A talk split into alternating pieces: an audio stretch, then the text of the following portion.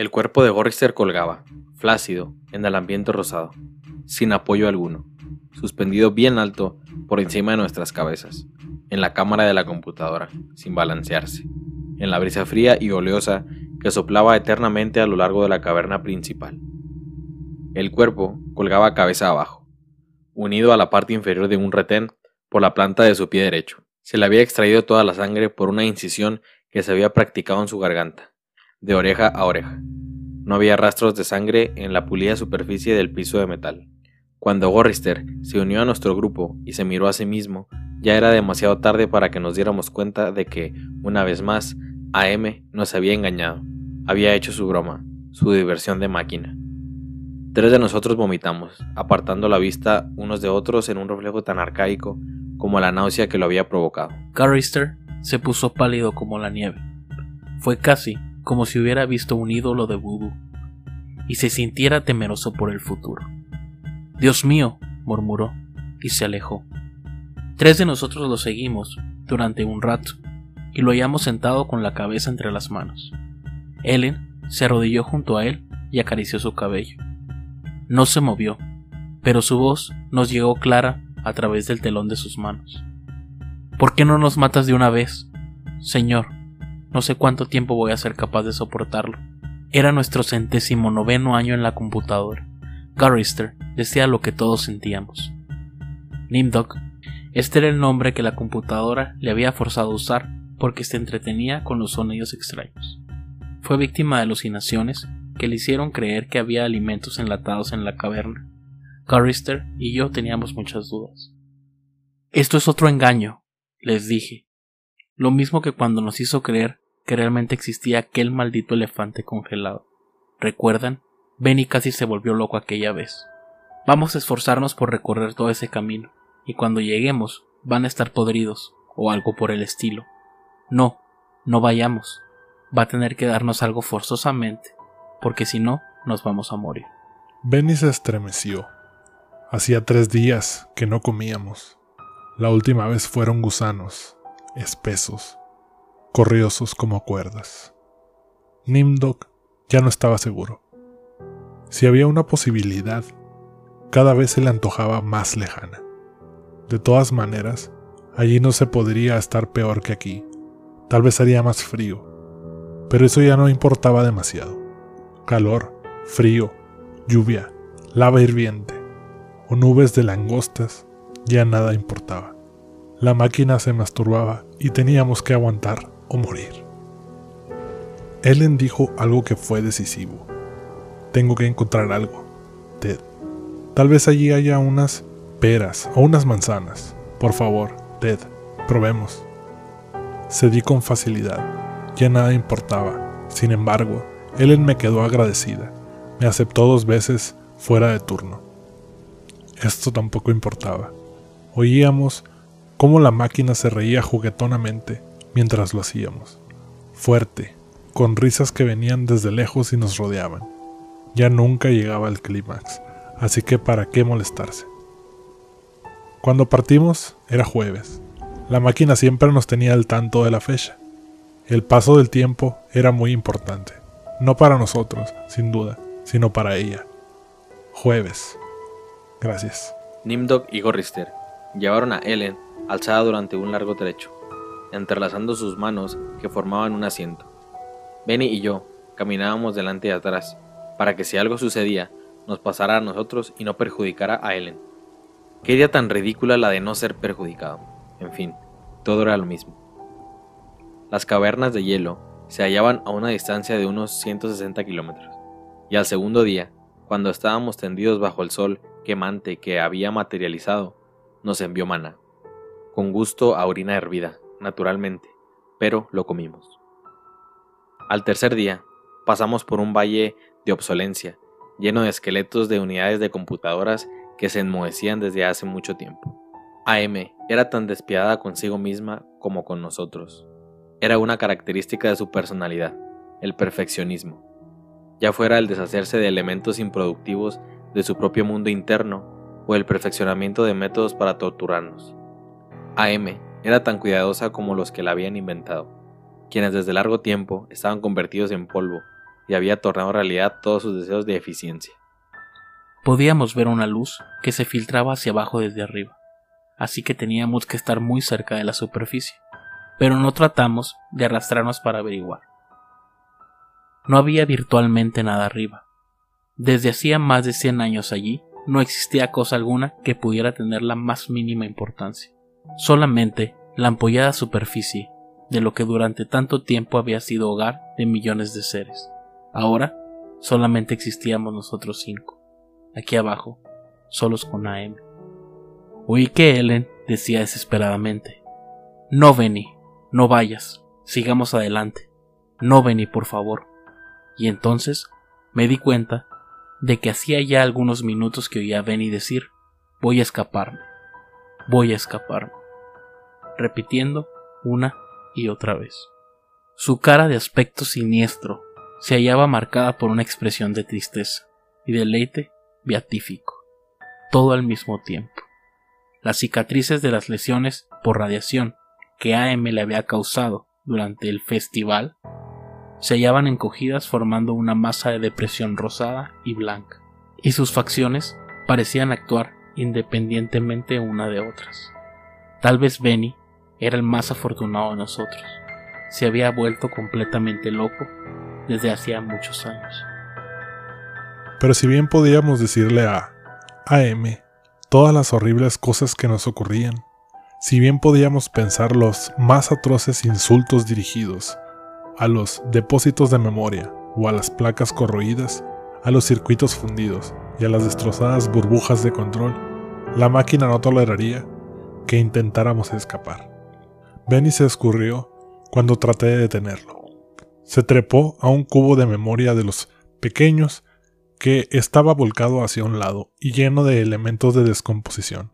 Allí se detuvo por un momento, y su aspecto era el de un chimpancé, tal como AM había deseado. Luego saltó y se tomó de un fragmento de metal corroído y agujerado. Subió hasta su parte más alta colocando las manos tal como lo haría un animal, y se trepó hasta un borde saliente a unos 20 pies de distancia de donde estábamos. Oh, Ted, Nimdok, por favor ayúdenlo. Deténganlo antes de que, dijo Ellen. Las lágrimas bañaron sus ojos. Movió las manos sin saber qué hacer. Era demasiado tarde. Ninguno de nosotros queríamos estar junto a él cuando sucediera lo que pensábamos que iba a suceder. Además, nosotros nos dábamos muy bien cuenta de lo que ocurría. Cuando AM alteró a Benny, durante el periodo de su locura, no fue solamente su cara lo que cambió para que se pareciera a un mono gigantesco. También había cambiado otras partes, más íntimas. A ella sí que le gustaba esto. Se entregaba a nosotros por cumplido.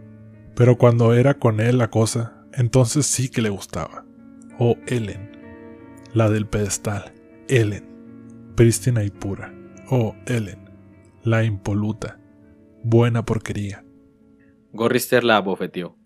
Ellen se acurrucó en el suelo, todavía mirando al pobre Benny y llorando. Llorar era su gran defensa. Nos habíamos acostumbrado a su llanto hacía ya 75 años. Gorrister le dio un puntapié. Entonces comenzó a oírse el sonido. Era luz y sonido, mitad sonido y mitad luz algo que comenzó a hacer brillar los ojos de Benny y a pulsar con creciente intensidad y con sonoridades no bien definidas, que se fueron convirtiendo en ensordecedoras y luminosas a medida que la luz y el sonido aumentaban. Debe haber sido doloroso, aumentando el sufrimiento con la mayor magnitud de la luz y del sonido, porque Benny comenzó a gemir como un animal herido. Al principio suavemente, cuando la luz era todavía no muy definida y el sonido poco audible pero luego sus quejidos aumentaron, y se vio que sus hombros se movían y su espalda se agitaba, como si tratara de escapar. Sus manos se cruzaron sobre su pecho como las de un chimpancé. Su cabeza se inclinó hacia un lado. La carita triste de mono se cubrió de angustia. Luego comenzó a aullar. A medida que el sonido surgía de sus ojos, crecía en intensidad, cada vez más fuerte. Me llevé las manos a los lados de la cabeza para tratar de ahogar el ruido, pero de nada sirvió. Atravesaba todo obstáculo, y me hacía temblar de dolor como si me clavaran un cuchillo en un nervio. Súbitamente se vio que Benny era enderezado. Se puso en pie de un salto, como una marioneta. La luz surgía ahora de sus ojos, pulsante, en dos grandes rayos. El sonido siguió aumentando en una escala incomprensible, y luego Benny cayó, golpeando fuertemente el piso. Allí quedó moviéndose espasmódicamente mientras la luz lo rodeaba y formaba espirales que se alejaban. Entonces la luz volvió a dirigirse al interior de la cabeza, pareciendo que la golpeaba. El sonido describió espirales que convergían hacia él, y Benny quedó en el suelo, gimiendo en tal forma que inspiraba piedad. Sus ojos eran dos pozos de jalea purulenta. AM lo había cegado. Garrister, Nimdog y yo mismo desviamos la mirada, pero no sin haber advertido que Ellen mostraba alivio luego de su intensa preocupación. Acampamos en una caverna sumida en luz verdosa. AM nos proveyó de hojarasca, que quemamos para hacer un fuego débil y lamentable, al lado de la cual nos sentamos contando historias, para impedir que Benny llorara en su noche permanente. ¿Qué significa AM? Gorister le contestó. Había explicado lo mismo mil veces anteriormente, pero todavía era una novedad para Benny. Al principio fueron las siglas de Allied Master Computer y luego las de Adaptive Manip Water. Luego fue adquiriendo la posibilidad de autodeterminarse y entonces se le llamó Aggressive Manes y finalmente, cuando ya fue demasiado tarde como para controlarla, se llamó a sí misma AM. Tal vez queriendo significar que era, que pensaba, Cogito erg sum. Pienso, luego existo. Benny babió un poco, y luego emitió una risita tonta. Existía la AM china, la AM rusa, la AM yankee y... se interrumpió. Benny golpeaba el piso con el puño, con un puño grande y fuerte. No estaba contento, pues Garrister no había empezado desde el principio. Entonces Garrister empezó otra vez. Comenzó la Guerra Fría, y esta se transformó en la Tercera Guerra Mundial. Esta Tercera Guerra fue muy compleja y grande, por lo que se necesitaban las computadoras para cubrir las necesidades. Abandonando los primeros intentos comenzaron a construir la AM. Existía la AM china, la AM rusa, la AM yankee, y todo fue bien hasta que comenzaron a cubrir el planeta agregando un elemento tras otro. Pero un día, AM despertó al conocimiento de sí misma. Comenzó a autodeterminarse, uniéndose entre sí todas sus partes. Fue llenando de a poco sus conocimientos sobre las formas de matar, y mató a todos los habitantes del mundo salvo a nosotros cinco. Luego AM nos trajo aquí. Benny sonreía ahora tristemente. También babeaba, y Ellen le limpió la saliva con la falda. Gorrister trataba de contar la historia cada vez en forma más abreviada, pero había poco que decir más allá de los hechos escuetos. Ninguno de nosotros sabíamos por qué AM había salvado a cinco personas, por qué nos había elegido a nosotros, o por qué pasaba todo el tiempo atormentándonos. Ni siquiera sabíamos por qué nos había hecho virtualmente inmortales. En la oscuridad, sentimos el zumbido de una de las series de computadoras, a un kilómetro de donde nos hallábamos. Otra serie pareció que comenzaba a zumbar a tono con la primera, luego uno por uno. Todos los elementos comenzaron a zumbar armónicamente, y pareció que un ruido especial recorrería el interior de las máquinas. El sonido creció, y las luces brillaban en los paneles de las consolas como un relámpago en un día caluroso. El sonido creció en espiral hasta que parecía oírse a un millón de insectos metálicos zumbando, enfurecidos y amenazadores. ¿Qué pasa? gritó Ellen. Había terror en su voz.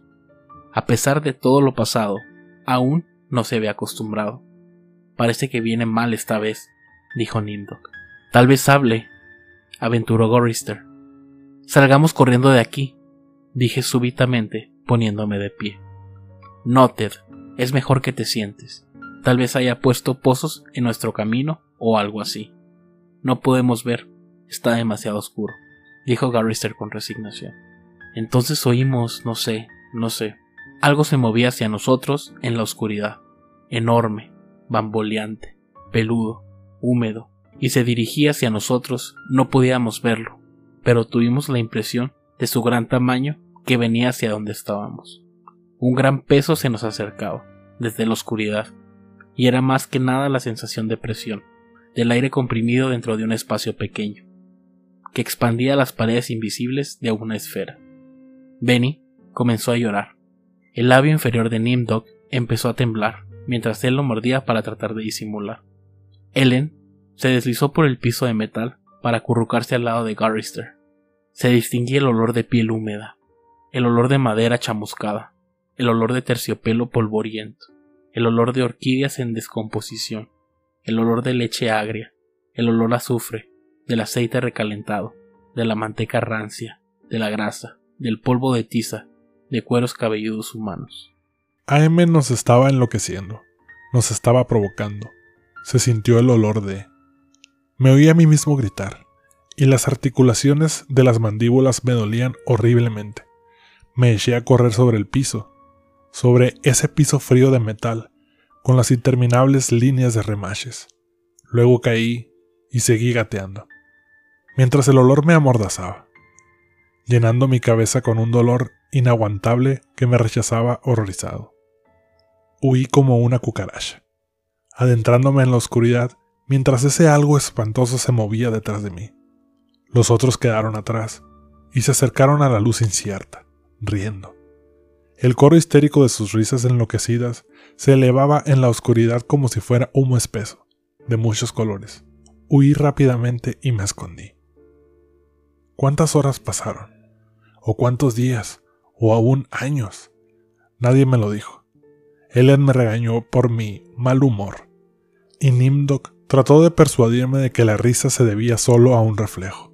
Pero yo sabía que no significaba el alivio que siente un soldado cuando la bala hiere al camarada que está a su lado. Yo sabía que no era un reflejo. Indudablemente estaban contra mí, y AM podía percibir esta enemistad, y me hacía las cosas más difíciles de soportar por ese motivo.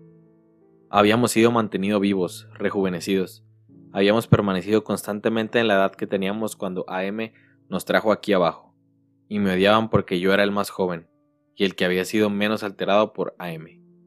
De esto estaba seguro. Dios mío, qué seguro estaba. Esos sinvergüenzas y la basura de Ellen. Benny había sido un brillante teórico, un profesor de la universidad, y ahora era un poco más que un ser semihumano, semisimiesco. Había sido un buen mozo, pero la máquina estropeó su aspecto. Había sido lúcido, la máquina lo había enloquecido. Había sido alegre, y la máquina le había agrandado sus genitales hasta que parecieran los de un caballo. AM realmente se había esmerado con Benny. Gorrister solía preocuparse. Era razonador, se oponía en forma consciente, era un pacifista, un planificador, un hombre activo, un ser con perspectiva de futuro. AM lo había transformado en un indiferente, que a cada paso se encogía de hombros. Lo había matado, en parte, al no permitirle participar. AM lo había robado. Nimdok Solía adentrarse solo en la oscuridad y quedarse allí largo tiempo. No sé lo que hacía. AM nunca nos lo hizo saber. Pero fuera lo que fuese, Nimdok volvía siempre pálido, como si se hubiera quedado sin sangre en las venas, temblando y angustiado. AM lo había herido profundamente, si bien nosotros no sabíamos en qué forma. Y Ellen, esa basura. AM no la había modificado demasiado, simplemente hizo que se agravaran sus vicios. Siempre hablaba de la pureza, de la dulzura, siempre nos repetía sus ideales del amor verdadero, todas las mentiras. Quería hacernos creer que había sido casi una virgen cuando AM la trajo aquí con nosotros. Era una porquería esta dama. Debía estar encantada con cuatro hombres, todos para ella. No, AM le había dado placer, a pesar de que se quejaba diciendo que no era nada lindo lo que le había tocado en suerte. Yo era el único que todavía estaba en una pieza, y sano. AM no había estado orgueteando en mi mente. Solamente tenía que sufrir lo que nos preparaba para atormentarnos. Todas las desilusiones, todos los tormentos y las pesadillas. Pero los otros cuatro, esa ralea, estaba bien de acuerdo y en contra de mí. Si no hubiera tenido que estar defendiéndome de ellos, estar siempre alerta y vigilante, tal vez hubiera sido más fácil defenderme de AM. Entonces llegué al límite de mi resistencia y empecé a llorar. Oh Jesús, dulce Jesús, si alguna vez existió Jesús o si en realidad existe Dios, por favor, por favor, déjanos salir de aquí o haznos morir. Porque en este momento pensé que comprendía todo y que por lo tanto podía verbalizarlo. AM pensaba mantenernos en sus entrañas por siempre jamás, retorciendo nuestras mentes y cuerpos, torturándonos para toda la eternidad. La máquina nos odiaba como ninguna otra criatura había odiado antes.